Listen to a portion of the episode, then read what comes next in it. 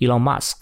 特斯拉的创始人，还有一些其他的人，其他的 AI 领域的一些，包括一些大咖，包括一些研究员，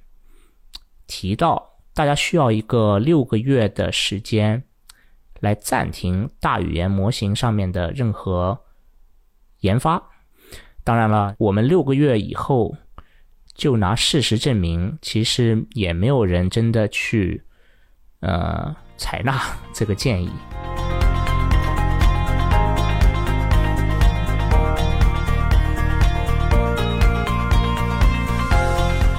大家好，欢迎收听阔播快聊节目，我是主持人潘天一。先祝大家国庆节的尾声好啊！这期也有点特别，我们其实已经准备了一期呃正式的节目，但是我们这期还是需要等嘉宾的最终的确认。那所以今天的这期节目我们就不会播放。那顺便呢，也用这个时间这个机会，其实我们可以自己内部。啊，稍微放宽一下这个视野，去看一下近期在人工智能领域里边发生的一些事情和我们自己怎么对待。所以这一期更加是一个自我探讨吧，一个这种反思的，也不会太长。嗯，我们嗯没有那么多可以可以聊的哈，但是我们可以从一个就是回看六个月的这个情况。那大家知道。自从 ChatGPT 在去年年底出来，也已经有接近一年的时间了。嗯，大概六个月前，我不知道大家还记不记得，就是 Elon Musk，特斯拉的创始人，还有一些其他的人，其他的 AI 领域的一些，包括一些大咖，包括一些研究员，提到大家需要一个六个月的时间来暂停大语言模型上面的任何。研发这个就是在 ChatGPT 和 GPT 四嗯出来不久以后，这件事情被提倡了。当然了，我们六个月以后就拿事实证明，其实也没有人真的去呃采纳这个建议。就是当然，在六个月内，这个半年内，其实发展的速度还挺快的。我们比如说，就看前一段时间。这个六个月刚刚满，然后最近 OpenAI 是怎么来奖励我们等待苦苦的等待这六个月呢？呃，他们不是刚刚发布了两个新的重大的这个更新嘛，在 ChatGPT 里边，一个是语音，一个是视觉，那刚好这两个算是模态吧，就其实终于算是在他们。发布 GPT 四的时候，给出那个 demo，就是说，呃，多模态的模型要出来了，但是其实一直没有出来嘛，一直到现在。那我光看这个，因为我我们自己还没有尝试过，但是我最近也已经看过一些网络上面传的视频，一些 demo，就是不管是呃 ChatGPT 的这个语音版本，怎么跟他说话，有有英语的，也有中文的。呃，还是这个它的视觉模式，就比如说拍张照片，然后去问他这个照片里边有什么东西，或者基于这个照片解决一些问题。那这些 demo 也都看过。其实无论这个是 GPT 四模型本身有这个多模态的功能，还是它可能是在背后用一些工程的方法，OpenAI 用一些工程的方法。去把，呃，就用些 tricks，把这个这个多模态的感觉让我们感受到了，在用这个 ChatGPT 的时候，因为你可以很多时候这些功能可以拼起来嘛，嗯，比如说这个语语音模式，毕竟 OpenAI 有那个语音转文字的这个 Whisper 模型，那其实它可以把这些串起来嘛，先把你说的话用这个模型转成文本。那你转成文本以后，那就简单了。他们本来就有这个 GPT 功能去进行沟通，最后剩下来的问题只不过就是把它的回复再回转成一个回答的语音播放出来。那其实可以看到，它这个流程还是并没有那么流畅的。就是在那些 demo 里边，其实你说一句话，在等它的回复中间还有很多延迟。呃，当然这些延迟，我相信以后肯定是通过工程化是可以解决的问题，它只是工程的问题，就是效率更高一点什么的，呃，这个延迟可以把它拉低的，这不是模型的这个本质上的问题。但是通过这种延迟啊，可以看到它其实可能还是就是用了一些工程化的 tricks 在后面把这些，比如说多模态的转换去串起来，呃，从而让我们感觉到是有这个，就是可以真正用语音对话。但是总之啊，不管怎么样，就是从这个应用角度来说，从应用层面或者从用户层面来看这个新的。带有多模态功能的 ChatGPT 的话，其实还是会感觉很奇妙，感觉是像类似，似乎像看一款苹果的那种产品，就是你不知道他怎么做到，但是他就是做到了，而且就是这才是一个开始嘛。后面呃，包括苹果自己还要明年出它的那个 Vision Pro。这个 AR 眼镜，还有其他厂商肯定也在做各种各样的 AR 眼镜，包括呃最近 Meta 刚刚出的又是一批新的呃 AR 眼镜。我相信这种增强现实的呃设备，从那种很大的、很笨重的，会慢慢延伸到呃比较轻量、很容易佩戴。那么这样的话，就让我们。呃，就是正常人使用它们也没有那么多的门槛啊。当然，第一代的这个，甚至这个苹果的呃 Vision Pro 也看起来还是蛮大的，还是蛮蛮笨重的。但是我相信，再过几年的这个持续的迭代，呃，会让这些设备越来越便捷，然后方便我们携带。所以，当以后我们有这种时刻可以看到我们看到的东西。听到我们能听到的东西，时刻跟我们在一起的这种设备互动的设备，又加上这种语言模型，又有它的视觉和听觉能力，那我相信这些硬件也好，软件也好，加在一起，就像我们在呃那个科幻电影里边看到的一些场景，比如说，呃，我们在往期也提到过这个这个《Her》电影，就是。呃，它是一个纯语音的机器人，但是它其实是有对呃主角呃周围的一些感知的，呃，它只是说它的呈现方式就是你耳塞里边的一个声音，所以我觉得呃现在这个时代应该是就非常有兴趣的，非常非常有趣的一个时代，就是非常庆幸在在这个时代活着。因为可以看到那么多。说到说到科幻啊，呃，大家不要忘记去去查看一下，去听一下我们呃上一期的，呃，跟王侃玉老师，他是嗯一位中国的科幻作家。那我们聊到了呃科幻里边的 AI 的这些故事，嗯，这些呃它的一个结合。大家也不要忘记，呃，今年是世界首次。世界科幻大会在中国举行的一次，而就在成都两周以后，所以大家可以去啊，可以去 follow 一下这个这个活动。跟这个相关，就像刚才我们提到那个 Her 电影，嗯，我们在第十一期节目跟孙威讨论过了这个 sentient AI，就是 AI 怎么觉醒的这个问题，AI 有没有感情？然后刚好我回去看了这个这期节目是在去年的十一月，呃，我们播出，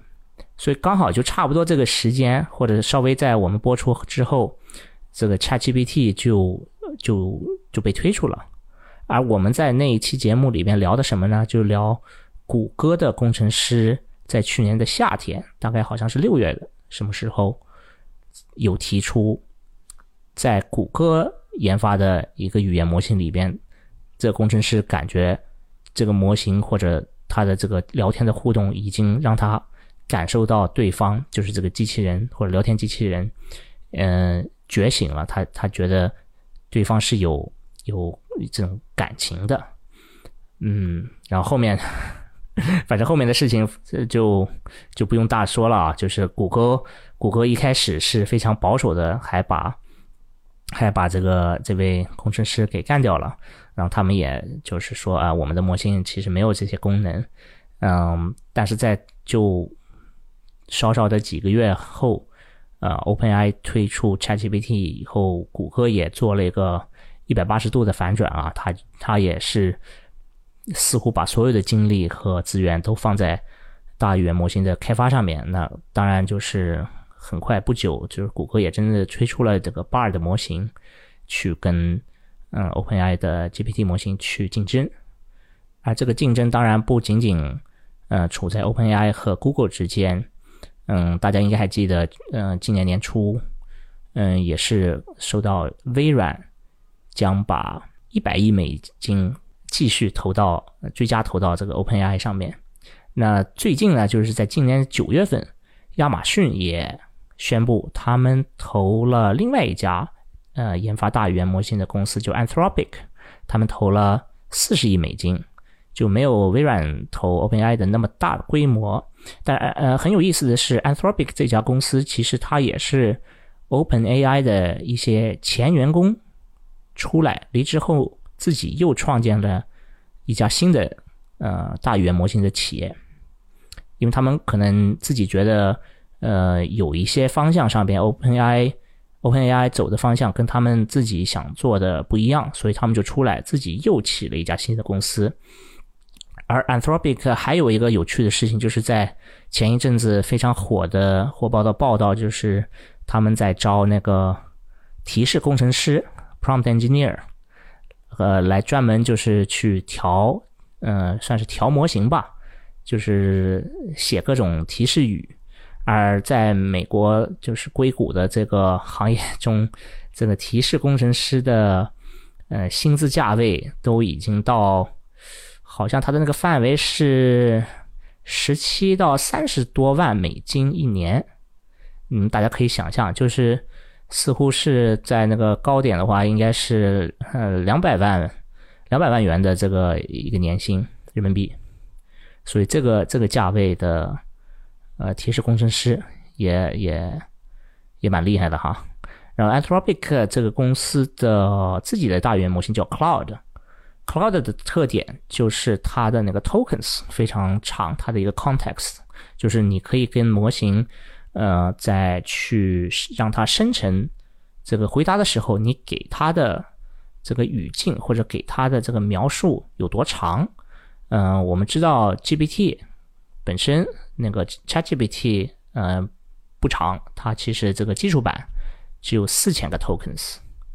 嗯，然后它的那个最近出了一个增强版，是可以有十六十六 K，也就是一万六千个 tokens。嗯，然后它的那个 GPT 四的版本呢，有有两个版本，是一个是八千的八 K 的 tokens，还有个三十二 K 的三万二三万两千 tokens。但是这个三万两千的 tokens 主要是呃通过微软的那个 Azure 云提供给一些企业用户用，嗯，大部分的这个。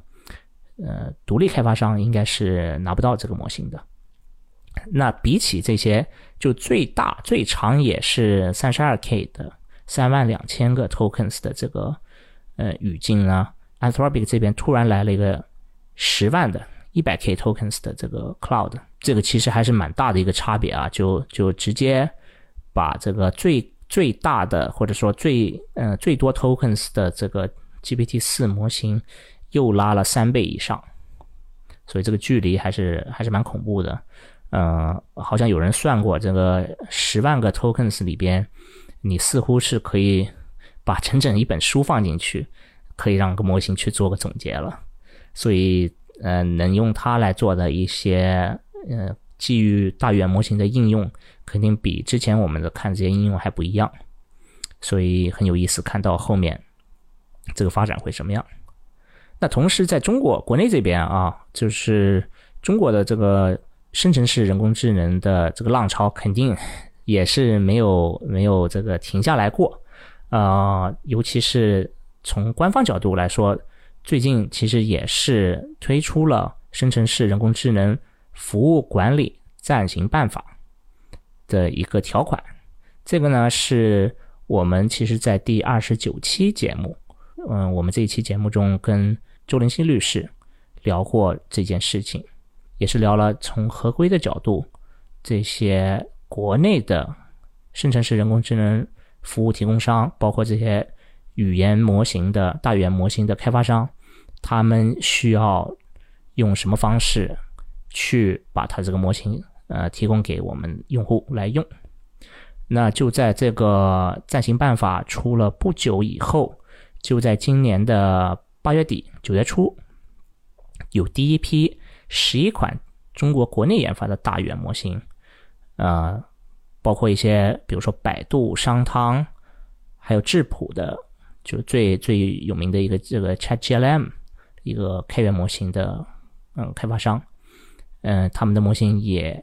呃受批准，已经可以。发放给我们的国内的用户了，所以这个是国内的一个对于语言模型方面的一些进展。然后，其实我们如果看这个语言模型的一些应用吧，呃，很多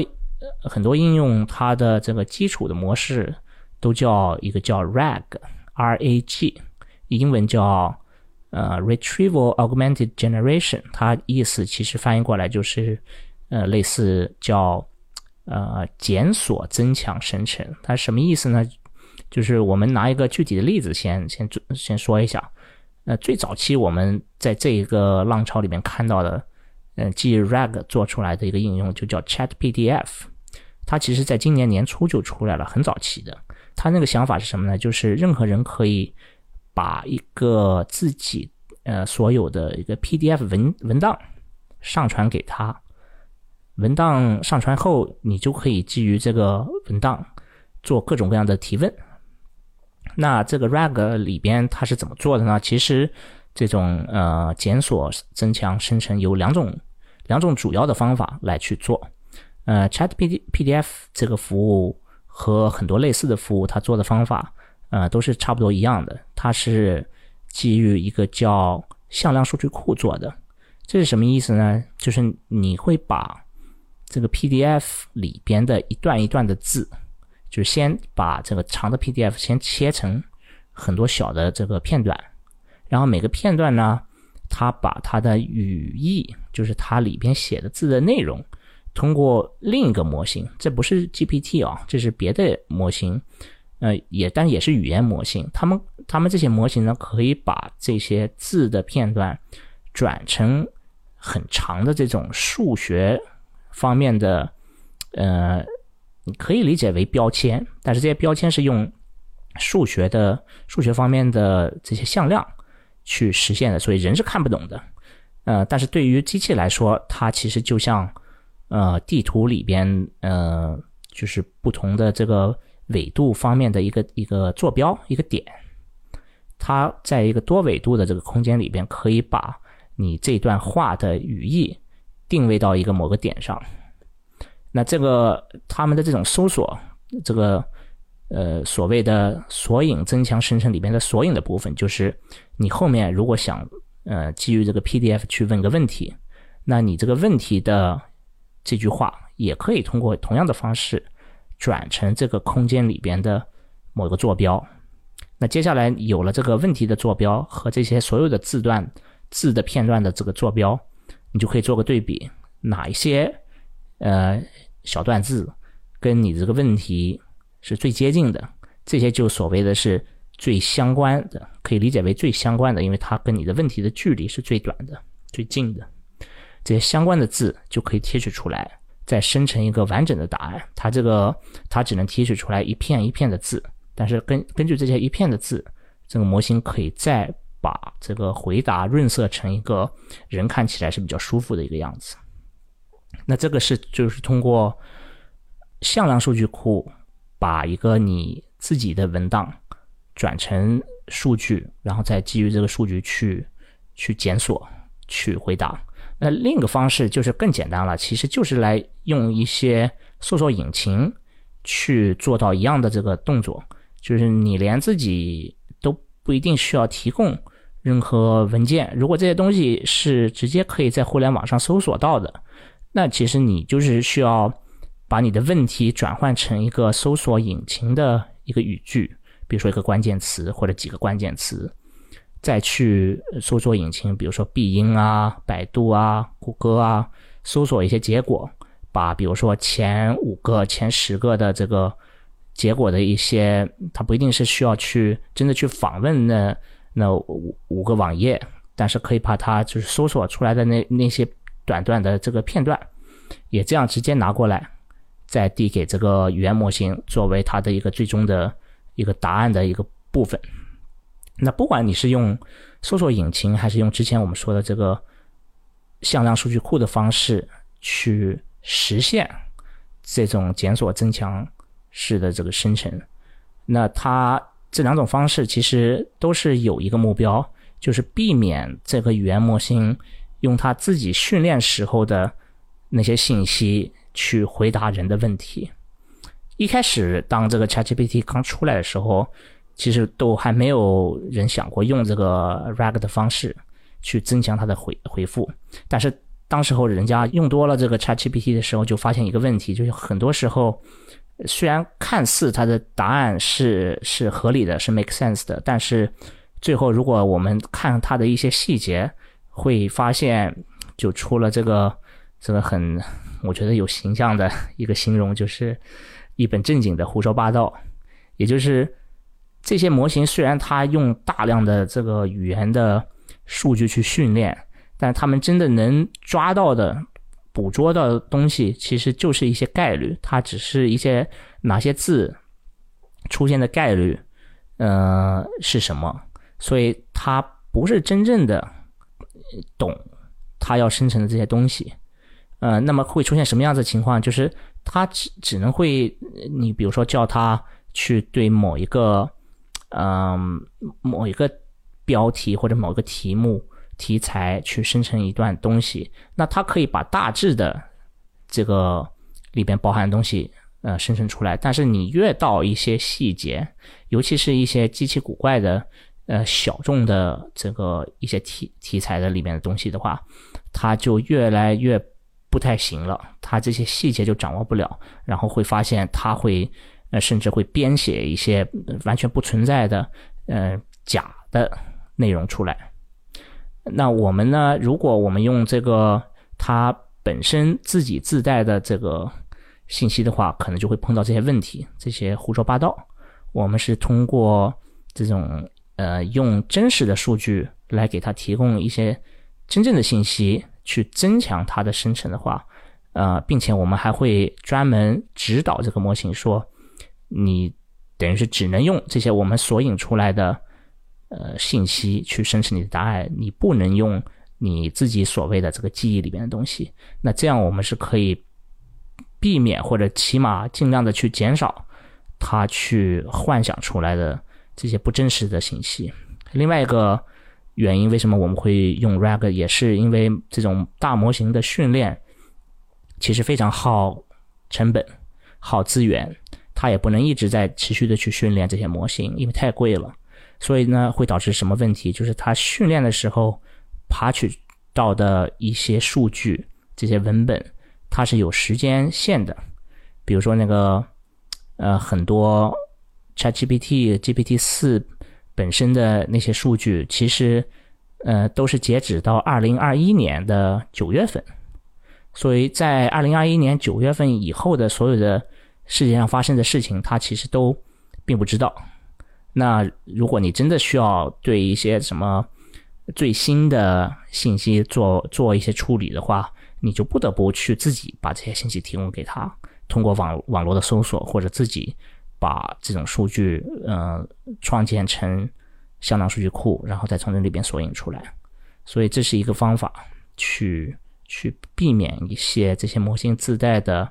一些缺陷。那我们刚才说到的都是跟语言模型、大语言模型相关，但其实深圳市人工智能呃领域里边，在近一年，除了语言以外，在视尤其是视觉方面，当然也。有出很多的这个进展啊，嗯，我们想，比如说 Stable Diffusion SD，还有呃 Mid Journey，多次在我们很多期节目的嘉宾和我们自己就是讨论中提到，然后最近呢，呃，DALL-E，OpenAI 的那个纹身图模型，呃，又刚刚推出了，或者即将要推出第三代 DALL-E 三。呃，我们这边也还没有，目前没有尝试过，但是听说它的表现应该甚至比 Midjourney 都更好。而 Midjourney 我们知道是现在纹身图模型里边应该是毫无疑问的这个领先者啊。呃，但对我们开发者来说，Midjourney 最大的一个问题就是它的使用，呃，基本上只能通过呃那个 Discord 聊天工具。就是它没有一个所谓传统意义上讲的一个 API，就很难搭建一个 APP 去跟 Midjourney 去互动。但 DALL-E 本身是 OpenAI 的嘛，它也已经自带了这个 API 的方式去可以调用它，所以我们也非常期待这个所谓能把 Midjourney 都呃干掉的这个新的纹身图模型会什么样子。国内呢，我们也有很多。呃，这个 player 在这个领域里边，包括我们在二零二二年的一期特殊节目中，我们去采访了在二零二二年的，就不是今年的，而是去年的那个人工智能大会上，我们看到的一些有趣的呃企业。那时候就采访到了 Tiamat，呃这家企业，他当时候也是呃处于一个初创的阶段。啊，后面我在我们采访后不久，他们也呃受到第一轮的这个大的投资。然后除了这个纹身图之外，呃，视频方面，因为我自己本来也是从这种影视行业转过来的嘛，我对这个视频方面还有别的类似的还是蛮关注的。呃，最近蛮火的一款 A P P 叫 hegen 它就是做视频翻译的。那它只需要这个人，呃，对着自己的手机说一分钟的话，他就可以把他说的话，呃，翻译成任意的，呃，也应该不是任意的，它是还是有限的不同的这个几个语言，但是它可以翻译成这几个语言当中，而且它会把那个口型，包括你的声音，呃，转成就听起来好像很接近，像是你用那个另外一个外语说的这这段话。而且它可以把你的口型变成看起来你就是你在说这句话，虽然你可能都根本不会，比如说说说德语或者说法语，嗯，但是它就是能把呃这段话生成出来，包括让你的脸也跟着它动，就好像你当时候就是在说呃法语，所以还是蛮神奇的一个呃一个 app HeyGen，大家可以去尝试。但听说这个免费版的这个。他的那个测试时间已经排队很久了，有的人，呃，我听他们就是录制这个视频以后，等了一周才拿到那个翻译过的版本，所以具体它里边到底呃中间发生了什么，我这个我们还不知道，它有没有人工的介入，还是它只是就是没有这个计算资源？因为大家也知道，最近这个 AI 呃疯狂的去抢英伟达和其他的供应商的这些芯片。因为确实，不管是语言模型还是呃图图像模型，呃生成出来的这个这个呃这些作品，都是需要大量的算力。但是在尤其是在这个视觉应用方面，除了黑帧以外，也有很多这种去可以做呃声音的 dubbing，就是声音的翻译，包括这个直接把你的声音替换成另外一个语言。或者一些就是视频剪辑方面的自动剪辑的 APP，所以这方面真的是有大量的各种各样的有趣的趣的应用，嗯，可以去尝试一下。提到翻译的话，我们还不得不提提一下我们这个扩播治疗节目本身也在近几年去，不管不管是去年还是今年，啊，跟国内的嗯这个 Translate。这家公司也有过多次的这个交流啊，啊，不管是我们的第八期还是第三十一期节目，还有刚才提到的那个 WAIC 的那那期特殊的节目，都跟他们有过交流，所以可以去看一下在翻译方面，呃，我们一些国内的企业是怎么做的。所以总之来说的话，嗯，现在我的自己的感觉呢是。这种生成式人工智能的市场是超级超级碎片化的，就是各种各样的公司，大大企业、小企业，在不同的领域里边都做很相似的事情，就不管是生成这种语言模型，不管是闭源的还是开源的，还有这个呃纹身图这种图像模型、视频的应用，都有很多类似的、相似的 APP，所以估计就是很很有意思的是。我想看看一年到三年内，嗯，还会有多少公司就是留下来？因为毕竟就是它这个成本还是蛮大的，用这些算力啊，这些芯片，而且更更大的就是对我来说一个还要呃持续观察的一件事情，就是虽然很多这些 A P P 现在看起来都很酷，但是它真正有什么价值，其实还我觉得还未必出现一个这种。呃，真正的一款所谓的就是 killer app，就是那种超级杀伤力的，除了可能 ChatGPT 本身算是一款就是超级 app，但是在其他的这些呃衍生出来的应用里边，虽然很酷，但是它真正能不能给他们这些用户产生价值，我觉得这些我们还是要呃围观一段时间。嗯，我觉得一年到三年内，我们可以看到一些真正的就是这个行业。呃，脱颖而出的一些一些赢家吧，所以以上算是总结了这近一年、半年、一年的我们自己看到的在 AI 领域的一些呃有趣的发展。当然，我哦我也知道，就是肯定是没法呃完全 cover 住所有的，因为我们也不是全职在做这个的，我们毕竟还有自己的这个自己的 day job，自己的这个活儿要做。呃呃，但是在我们能接触到的一些这些 A P P 里边，我觉得可以提到的，嗯，也就这些蛮有意思的东西。当然，如果我真的是 miss 掉了一些你觉得很有酷的事情的话，呃，欢迎来跟我们交流，你可以留言，呃，或者来加入到我们的这个阔博治疗的听友群。那在那个节目尾声的时候，你可以呃听一下怎么来加入我们的听友群。所以这次节目就到此为止，谢谢你的收听，我们下一期再见。您现在收听的是阔博治疗，一档带有 AI 味道的访谈节目。如果您喜欢这一期节目，请给我们留个言或点个赞，也欢迎在各大播客与电台平台上搜索、订阅并关注阔博治疗，智慧的智，聊天的聊。同时欢迎关注我们的微信公众号“阔博智能 Robotics”。留言“听友群”三个字，可以加入我们节目粉丝和嘉宾的互动群，并且收到下一期阔博治疗的上线通知。我们期待您的参与。